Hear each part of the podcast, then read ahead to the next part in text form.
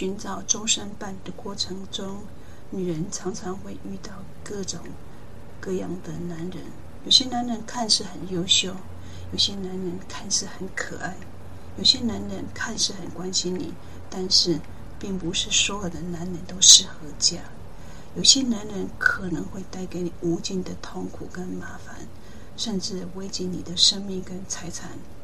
若是你想要知道到底哪哪些男人适合嫁，哪些女人适合娶，请你往下看。我是乔伊斯心理师。若是你是第一次到本频道，欢迎按赞、订阅并分享。那我今天谈的主题主要是谈哪些男人不要嫁，哪些女人不要娶。嫁错老公、嫁娶错老婆的代价，真的是比你想的还要大。我过去很幸运的。呃，在结婚之前，我在法院工作，所以我的工作关系，我有机会可以跟很多的犯罪少年的家庭里面的爸爸妈妈会有很多的接触，包括我跟孩子会谈的过程，那些学生会谈的过程当中，他们也会讲到爸爸妈妈的相处状况，以及他们是在什么状况之下被爸爸妈妈生下来的。那这些经验让我后来在谈婚论论嫁，包括寻找对象的时候，我就会很小心，避免让自己也碰到这样子的对象，找到这样子的对象。因为那些孩子的苦我懂，我不希望会有一天结婚的，那我孩子也跟这些犯罪的少年承受一样的苦，所以我还蛮认真努力的在寻找我的对象的。好，但我发现很多女人呢、她所选择的对象似乎，呃，在那个年代很少爸爸或是妈妈会去告诉你什么样男人不要嫁，什么样女人不要去，几乎很少爸爸妈妈会去告诉父母、告诉孩子这一些。那我的爸爸妈妈当然也没有告诉我这一些。那我自己是因为当了心理师以及我的工作的关系，有机会去面对到这一群比较另类的父母。那后来有机会就是去做法院里面家事法庭那些离婚、离婚的爸爸妈妈、离婚的父母他们的智商，所以呢就有机会去跟他们聊，他们是如何。结婚的如何呃选择另外一半的？那我发现有些的亲，有些的爸爸妈妈，有些的离婚夫夫妻，其实是当时是为结婚而结婚。那其实他们的感情基础是还蛮薄弱的，所以在后来为了赶快完成传宗接代的目的，所以在没有经过很深思熟虑的交往，以及在结婚之后的一个完整的一个磨合期，就迅速进入到有小孩子的阶段。所以对双方来说的话，那个冲击非常的大。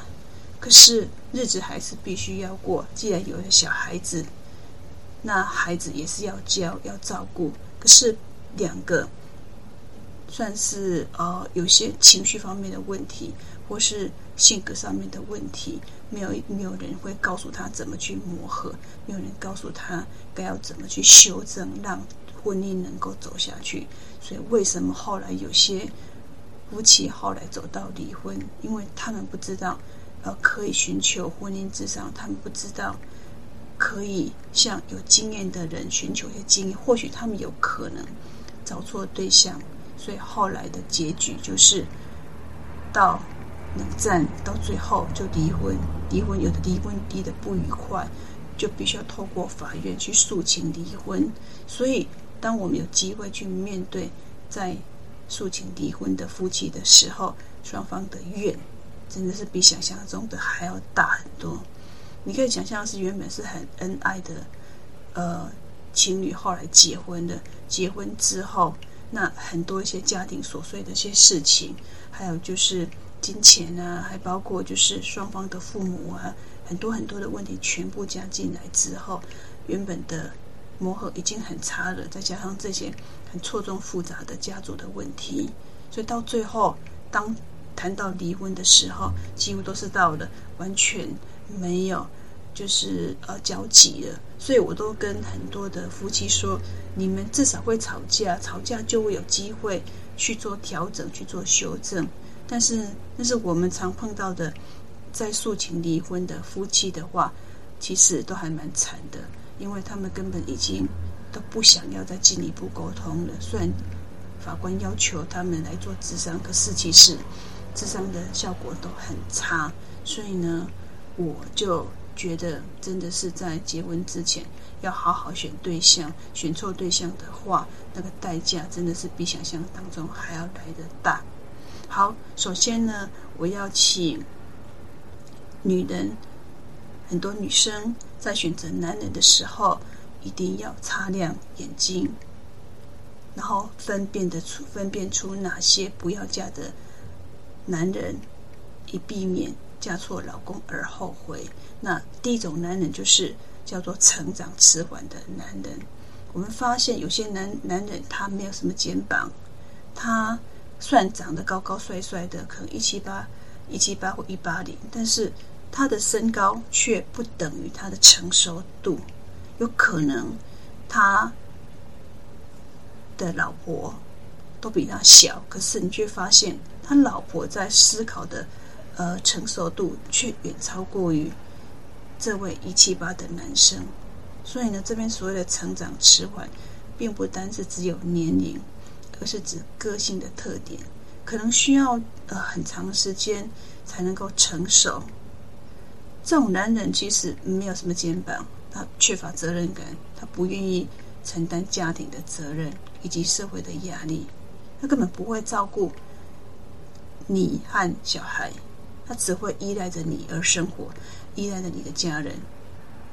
然后你要是选择这样子的男人的话，你或许会说：“哎，他有可能慢慢的会成长，会会变得有责任。确实，他是需要花时间去让他变得有责任感，让他变得成熟稳重。但是到底要耗多少时间呢？哎，真的是很难很难说。你可能白白浪费了你的青春跟。”感情，但是最后换来的是失望跟伤心。那很多女人常常有个迷思，觉得我因为爱他，我就应该包容他所有的一切。然后你明明知道他是一个非常就是依赖你的、非常成成长很迟缓的男人，然后常常需要你你花很多心思去照顾的。诶，那你却要把这样子的男人当做是你结婚对象。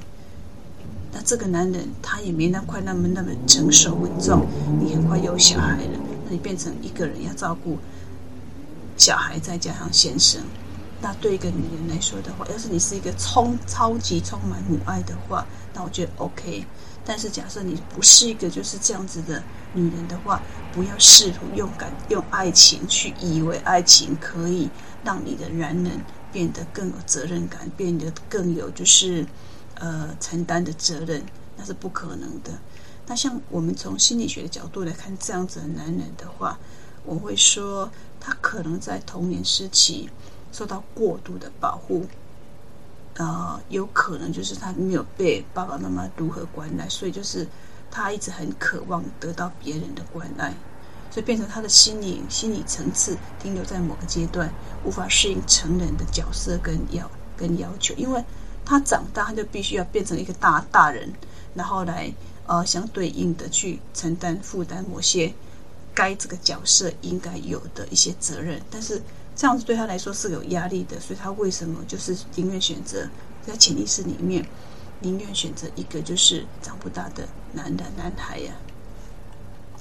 好，第二种就是呃过度依赖型的，其实跟那个成长之后有点类似哈。那像过度依赖。然后情绪危险，没有办法独立生活的男人啊，你会发现他有一个很有个共同的特点，就是他没什么自信，那没什么主见，就是好所所谓的好男，就所谓的好好先生，那他也没什么主见，没什么目标，没什么兴趣，他只会依赖你，依赖你的关心，依赖你的安慰，依赖你的决定，依赖你的金钱。他可能会用很多种方式来帮助你，比如不断的打电话啊、发讯息啊、要求见面啊。然后生活当中，他会要求你报告行踪，要求你要承诺未来呀，要求你要爱他啊。然后你要是你要是跟他吵架的话，他。然后他就威胁你说：“你如你如如果离开我的话，我就会自杀。”像这有点有就是情绪勒索。那这样子的关系可能对你的安全性造成了危险，需要慎慎重的去对待。那婚前都会这个样子的话，婚后不会变得更好，他只会变得更糟糕。因为婚后你要面对的事情不是他而已啊，他是这样个过度依赖型的男人。那他的爸爸妈妈，诶，可能也是有些状况的，才会养出这样子的过度依赖型的小孩。那我从心理学的角度告诉你，这样子的男人其实是过度依附，受到过度依附，或是他可能有有分离焦虑。所谓的依附分离焦虑，就是孩子被送到幼稚园去读书的时候，那爸爸妈妈就告诉他，嗯。等一下，那个下午可能三四点的时候，爸爸妈妈会来接你。但其实三四点根本没出现呢，一直拖拖拖拖拖到可能大概六七点，是全班或者全校最晚最晚就是被接走的那个小孩子，所以他就会很担心自己会变成整个幼稚园最后被接走的，所以他这种分离焦虑，因为他爸爸妈妈没有说到做到，但是爸爸妈妈也很难就是。呃，告诉他为什么他没办法，因为他可能工作关系。那像这种状况的话，就可能很清楚的，不要告诉他三四点呢，你就直接告诉他六七点的状况，一定会来接他，他的分离焦虑就不会那么严重。可是这种已经呃结果造成了，所以变成他长大之后呢，就会过度依赖型，然后就会很对他的另外一半，或是对对他交往的对象很没有安全感，所以就会要求你要给他给予一些承诺。所以像这样子的，呃，对自我界限不够清楚、不够健康的男人，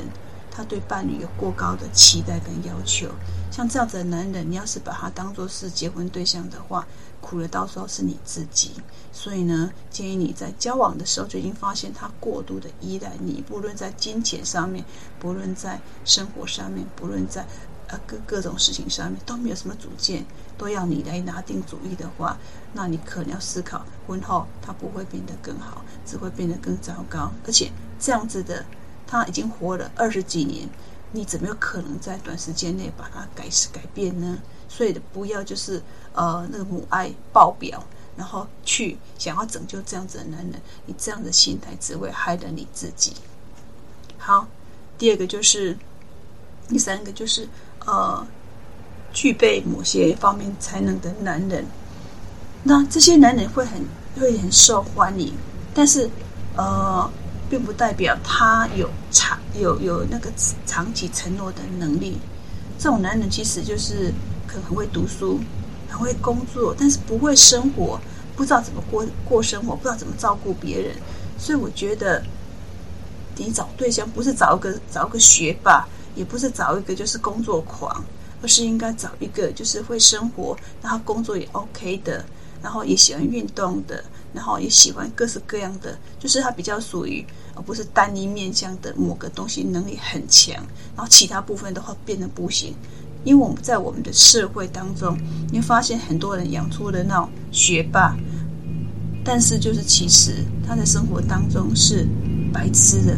那像这样的人呢，可能就真的不太适合当做是结婚对象。若是你把他当做结婚对象的话，其实你会蛮辛苦的。为什么呢？因为其实他在某部分很自恋、很骄傲、很自私、很固执，因为他觉得自己很厉害呀。但是他在生活上面是白痴啊。那像这样子的人的话，他虽然某方面能力很强，可是生活上面他是白痴。那你这样子的话，你这么辛苦。但是他却对你就是不太友善，而且就是还还很自私，根本没办法给你爱，又没办法给你就是承诺，在生活当中也不会尊重你，因为他是被被被宠出来的男人，那这样子的男人的话，你要把他当做宝的话，可能到最后最苦的就是你自己。好，那我们这一部分就先谈到这边，我下一部分会再谈更多什么样的男人不要嫁。嗨，大家欢迎又回到真爱会客室，我是乔伊斯心理师。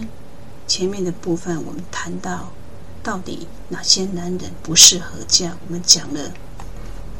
成长缓成长缓慢的男人不要嫁，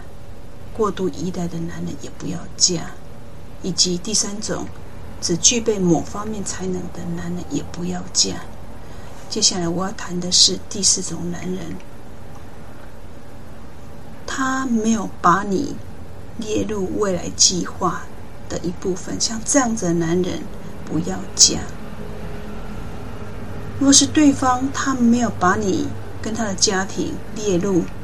未来计划的话，那可能意味着你在他的心目当中根本就是备胎。他觉得你只是备胎，在乎他可能也觉得你并不重要。他这种男人可能对你并没有很不好，可是你。就觉得我跟他已经交往这么久了，你很想跟他谈一谈未来结婚的形式，以及到底要怎么样去哪边度蜜月，到底要在哪边买房，以及我们要不要去看房，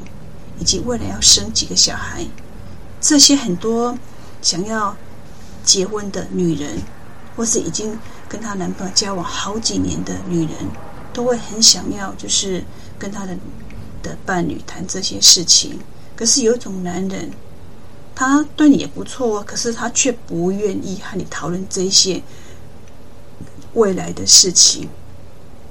他们会用各式各样的理由来拖延、来敷衍你，比如说：“哎，我们还很年轻啊，不用这么早结婚，这么干嘛？这么早就被小孩绑住呢？我们要等时机成熟了，等我们经济比较稳定的时候再生小孩。”再来结婚，这样子我们才能够给小孩更好的经济、更好的家庭环境啊。可是这些根本是他拖延的理由，这是拖延战术啊。他们可能会隐瞒在在隐瞒你的状况之下，不愿意让你见他的家人跟朋友。所以你你们每次交往的时候，好像都是你跟他，你始终不知道他的家人，然后也没见过他的朋友。我其实蛮鼓励你在交往过程当中，可以去男方家多走动，因为这个男人是这个家庭所养出来的小孩子，基本上爸爸妈妈平常对待他的方式，以及父母跟孩子之间的互动方式，我觉得都是很好可以观察的指标。那我也蛮鼓励你，可以除了你的男朋友之外，也可以试着就是跟他的。朋友之外的人一起去有一些聚会，或是一些露营活动，或是户外的活动，像这样子的方式的话，比较生活当中的，你就有机会去观察到你的男人他跟家人的关系品质，他跟朋友的互动方式。那你见了他的朋友之后，你喜不喜欢他的朋友呢？我觉得，假设你在婚前都不喜欢他。呃，常常跟朋友去喝酒、去酒吧，或是去 pub。那像这些地方的话，他在婚前都习惯，这是他的人生，这是他的呃社交的模式。你婚前都不喜欢他这些，去这些地方的话，婚后他只会他只会更更夸张了，因为他现在已经娶了你，他就觉得，那既然已经关系都确定了，干嘛我还担心担心你跑掉吗？那像这样子的话，他只会变本加厉。所以呢，鼓励你在交往过程当中，不要拒绝去接触他的家人，不要拒绝去接触他的朋友，因为唯有多跟他的朋友，多跟他的家人接触，你才会有机会，呃，把他把你列成结婚的对象，或你未来可以选择的对象。好。那我跟你说，这样子就是没有把你当做是呃伴侣，没把你没有把你列入计划的这些男人的话，他其实在心底根本就不是真心爱你的，他只是把你当做一个临时的伴侣。一旦你就是所有备胎了哈，一旦遇到更好的选择的话，他就会毫不犹豫的抛弃你。那相关的研究，过去我所读到的研究，就说，假设他交往过程当中，他没有把伴侣列入家庭计划当中的男人，像这样子的男人的话，他通常也比较不会给女方承诺。那假设你的要的你的这个男人没有办法跟你承诺，他就会影响到你们之间的就是那忠诚度还有幸福感。那你会说，那个即使他给承诺，那个承诺也不会兑现啊？诶，可是心理学有个有个效应是这样子的。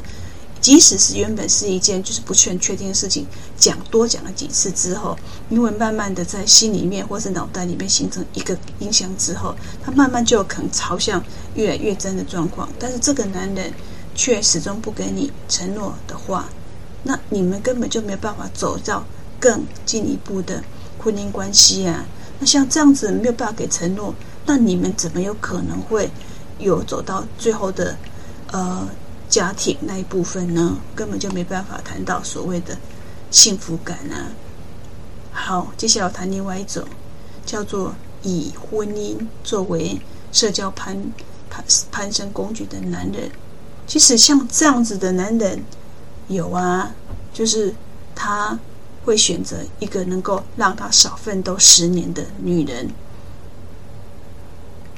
因为其实他觉得。爱不爱他不重要，重点是这个女人能够带给他多少好处，所以他的目的是从女生娘家那边得到多少利益的交换。那像这样子的男人，可能对你的外貌啊，因为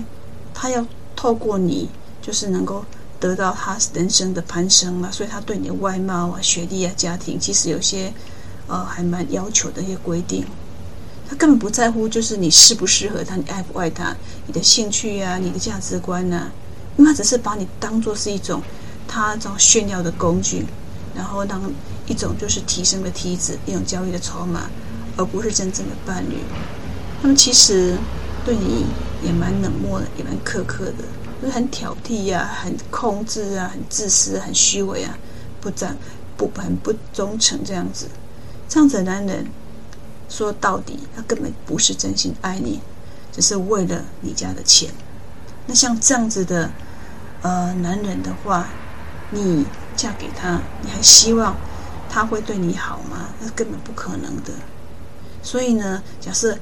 你所认识的男人，他你所认识的对象，他是利用婚姻来啊、作为他人生少奋斗十年的那种男人的话，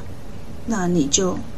要小心了，因为在他眼里面，你是你之所以有价值，是因为那些钱财所带来的利益，而不是你这个女人吸引他，而不是是他因为呃珍惜你而跟你在一起。所以呢，鼓励你这样子的男人不要当做是结婚对象，否则你会后悔一辈子的。好，接下来我们要谈的是下一种男人。好，在谈下一种男人呢之前呢，我想分享一些有趣的一些研究或是一些那个文章哈。就是我曾经有看到有一本就是大陆的一个呃博士论文，它是有谈到就是社交媒体跟社交媒体当中的婚姻跟个体的关系。它其实在这本当中，它是透过个田野调查过程当中。呃，去思考社交媒体跟婚姻个体的关系。他从社性别社会学的角度，呃，分析了社交媒体对现代婚姻的影响，以及个体在社交媒体当中的性别认同跟角色扮演。所以，现在这个时代是没有办法脱离一些社交的一些媒体。那既然这个东西这么重要的话，它一定会对我们的。生活，包括婚姻生活，都会产生影响。所以，为什么就是现在的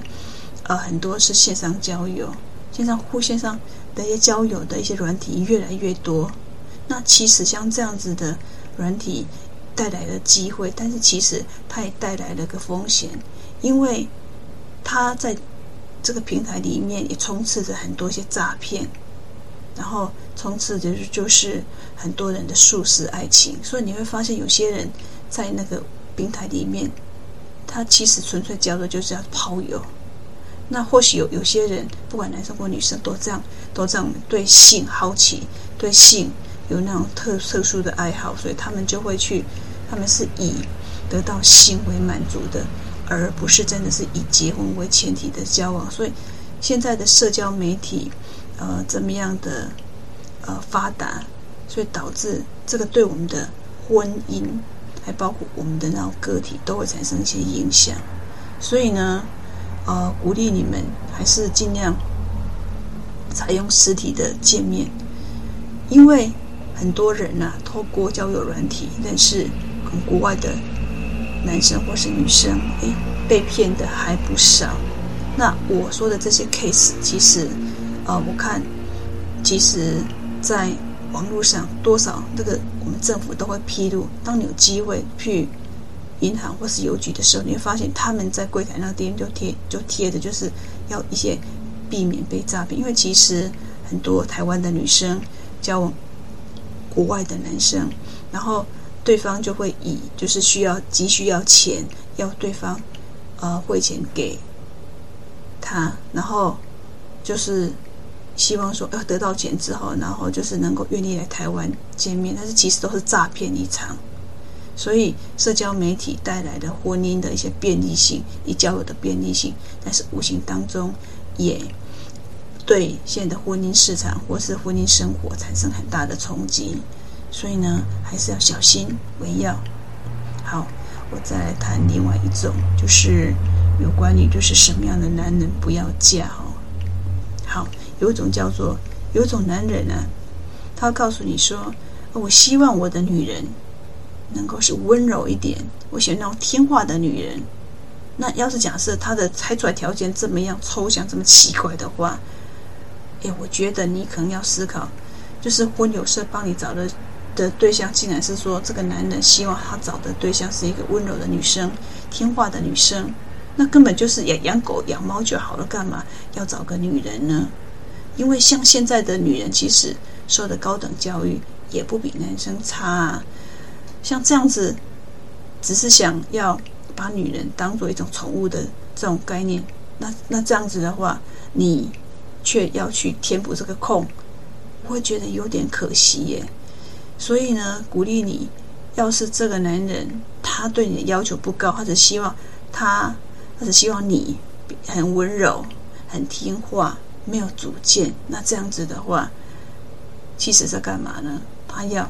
比较容易会掌控，他比较有能够就占有占占有你，所以像这样子有强烈的控制欲跟占有欲的男人呢，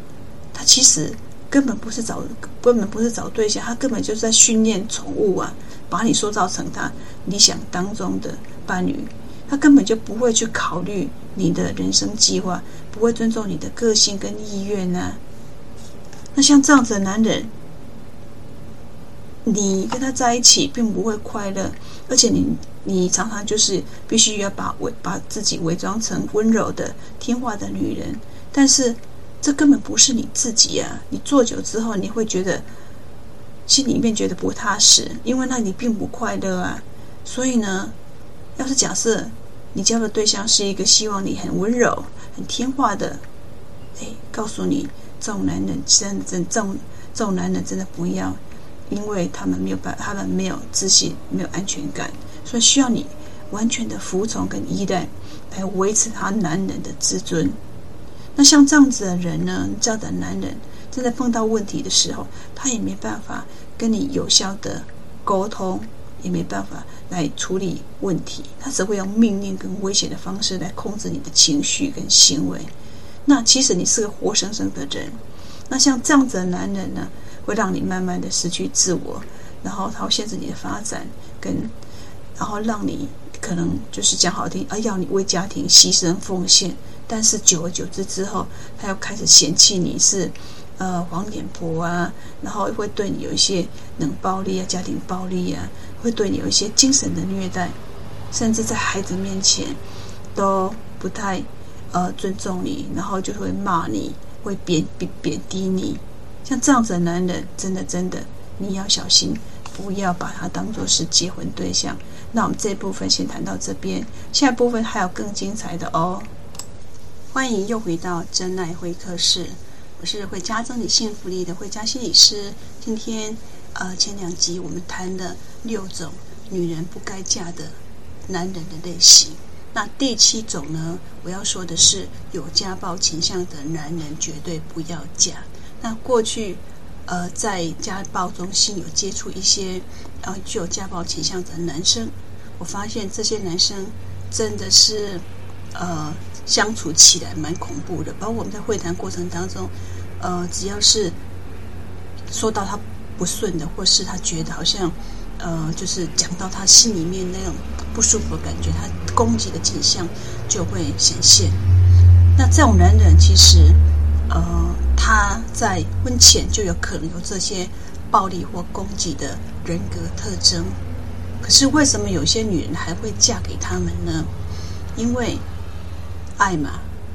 因为这个男生他在攻击你之后，不管是言语或是精神的攻击之后呢，他又会来低声下气求你回到他身边，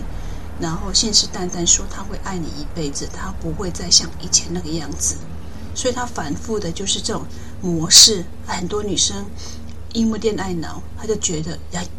他有一天还是会改变的，他会用爱去感化他，让他愿意。能够改变成你要的男人，但事实上那是不可能的。这种人格特质是不太可能在呃，因为爱的包容，然后就改变的。因为他是从小被塑造成这样子的性格。那我们也发现，这些有家暴倾向的男生，有可能在年少的时候，他曾经也是家暴的受害者或是目睹者。那我不是说所有家暴倾向的男人都会变成，呃，就是不好的男人，只是说我们依研究的数据来看，就是以多数的有家暴倾向的男人，其实在婚后也比较会有一些暴力跟攻击的行为显现。那他们除了这个问题之外，他们在面对外界的一些刺激啊。是比较没有抵抗力，比较没有挫折忍受力的，那他们习惯性用呃发暴或是暴力来解决问题。总的来来说，我要说的是，这一群有家暴倾向的人，其实是有些自私、自恋，然后完美主义倾向。他们的心里面，他们的脑袋里面是没有同理心的，而且他们有一种 男性优越的思维，就是那种。呃，传统家庭养出来的某些男生，他就觉得啊，男生是很尊贵的，因为在他们家族系统里面，女生是没有受到教育的，所以他们有种男性优越的思维，他们不太懂得尊重女性。再加上他的呃上一代可能就是爸爸就好几个外遇对象，或是常年的外遇，那妈妈都隐忍，所以导致他们就觉得。诶，女人隐忍，那爸爸去外遇是好像事物正常的，所以他们呢也会学习到这种呃行为。那其实他们的内心也是自卑的，没有安全感的，所以他们才需要用暴力来建立他个人的权威跟地位。所以呢，你要是嫁给这种男男人呢，你会发现他好的时候对你很好。可是，当你们冲突的时候，他所说出来的语言让你非常的羞辱，让你觉得很很伤害，然后控制你，甚至他高高在上，然后让你觉得好像你配不上他，然后他还刻意让你跟家人保持距离，让你活得越来越孤立。那可能他们自己都假装个受害者，然后就说我为了你，然后跟我原生家庭比较没有联系，然后为了你。我还工作，哎，做几份工作，把所有的错错处全部推到你身上。但是他在暴力之后呢，又会开始显现出那种回忆跟关怀，试图要挽回你的信任跟感情。那像这种男人，你说容易改变吗？老师，我自己在接案的呃经验里面发现，这种人格倾向的，尤其是从小到大，他已经活到呃从小到现在三四十岁了，你说容易改变吗？那种人格的部分就是很难改变，而且他本身也没有太大的意愿想改变，所以我觉得你不要想说用爱去包容这样子的男人，这是不可能的事情。好，第八种有一种叫做思想犯罪的男人，那你会发现有些人就是想法很偏激、很反社会性的一些想象，比如说你跟他出游，然后他开车，他习惯性会去逼车。然后假设前面的车子开得有点慢，他就一直一直猛闪灯，或是就是按喇叭，然后就是后来超车过去之后，他还会对对方有一些言语的，就是但是讲的不太好听。他们其实对这个社会所存在一些社会秩序跟价值观，他们其实不太认同的。他们有几套偏执的价值观跟信念，然后他们这些。呃，想法啊，会让他们行为变得很极端。他们有时候呢，在说话的时候，你会发现，嗯、会蛮贬低他人的。然后他们会试图想要改造你的想法，因为他觉得，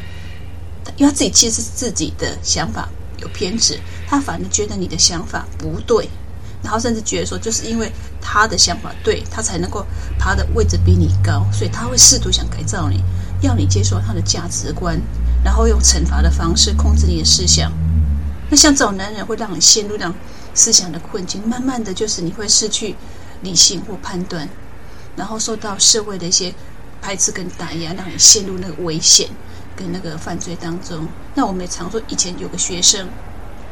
在学校被辅导的时候。哎，看起来行为还不错，但是后来因为他跟爸爸严重冲突，爸爸一气之下就跟他说：“那你有本事你自己出去啊！”他后来出去之后，就跟到坏男人，结果就因为为了求生存，哎，坏坏男人就帮他就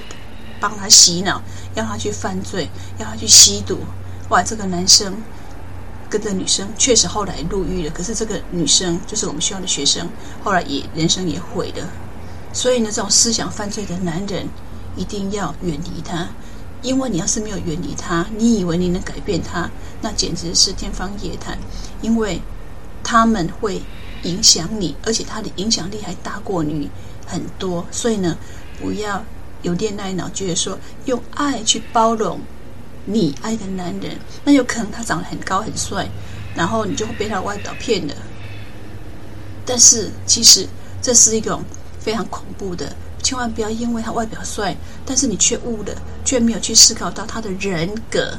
因为他要跟你相处的愉快舒服的话，人格是很重要的。但是人格却很难改变，有一种思想的部分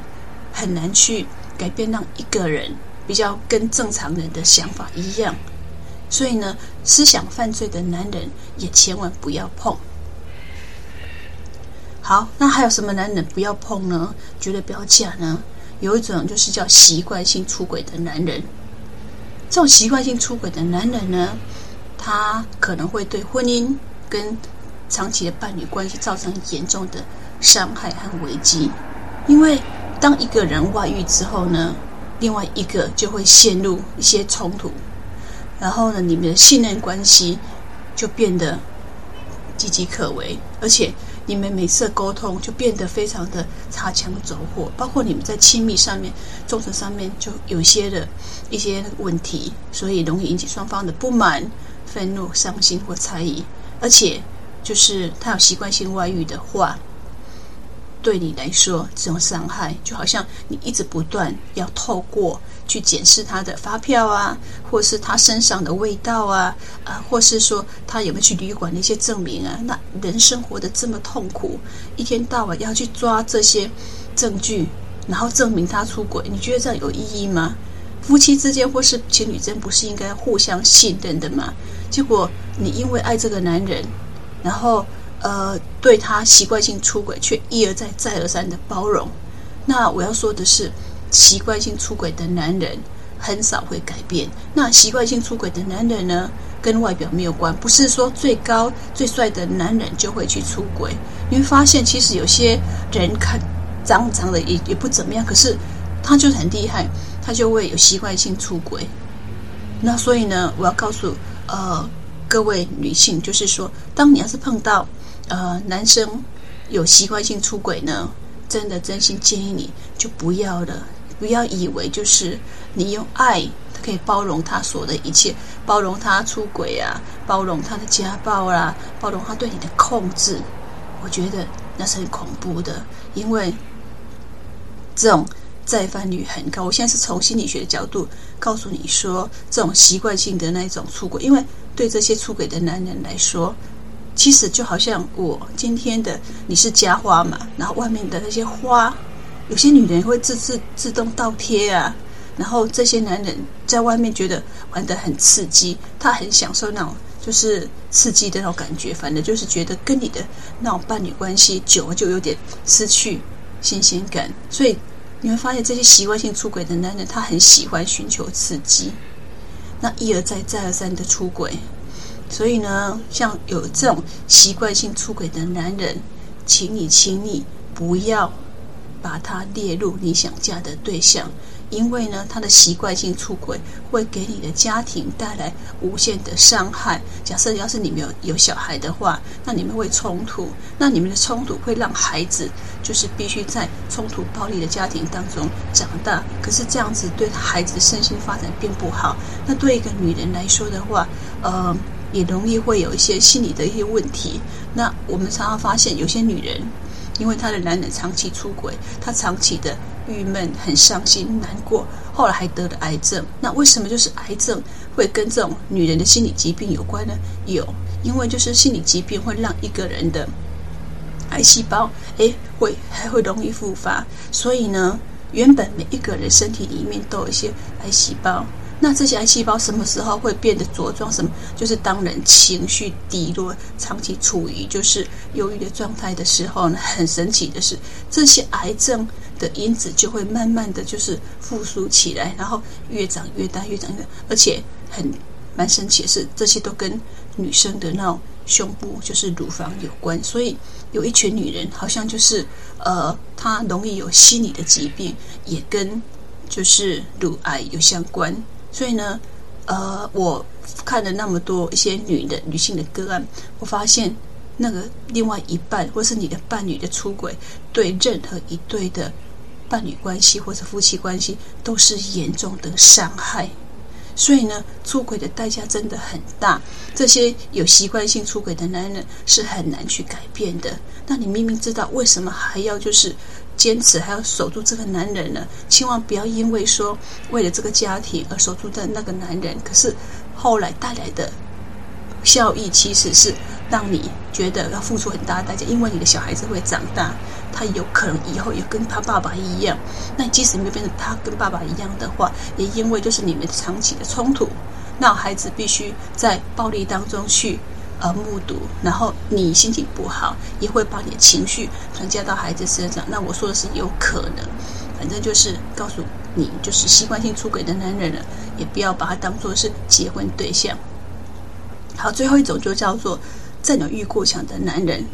有些男人其实就是他对女性，对他的另外一半的占有欲蛮恐怖的。那其实他的那关系是有些毒害关系的，他的占有欲。为什么这么要要哈？就是三不五时要查寝呢？他没有办法信任对方呢？因为他曾经有有一些失去的那种恐惧，甚至也可能被背叛的经验，所以他会对就是他另外一半的风吹草动，他会觉得很恐怖，他很害怕。那他的害怕就就变成叫做严格的掌控。所以呢，这种严格的掌控的男人，他其实是有些心理疾病的。那像这种的。状况呢，不要以为你可以就是治愈他。这种男人，他真的是需要去做心理治疗，把一些他的一些过度占有的那一种欲望理清之后去处理掉。要不然的话，他跟任何一个新的女朋友都会发生这种问题，因为那过去被背叛的经验会让他觉得他没有很容易在信任对方。所以当他有些呃风吹草动的一些状况的时候，他就开始质疑你，你是不是就是跟你那个同事啊，有些有些行为暧昧啦，或是看到你的那个手机，有些就是呃，其实只是正常的对话，可是因为他曾经被有背叛的经验，所以他在看你的手机的一些讯息的时候，他是很负向解读的，所以呢，你们的关系根本没有办法建立在一个安全信任。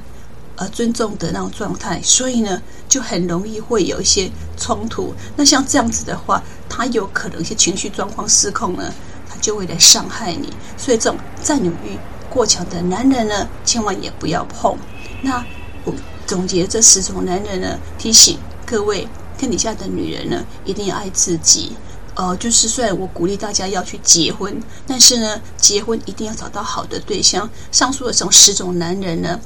建议你还是不要去碰，不要以为爱可以包容所有这些男人犯的错。呃，要是你这种慈心呢，用错地方，只会让你的人生很悲惨。那我的那个分享就到此呢。若是你还想继续听其他主题呢，欢迎留言并订阅、按赞，谢谢。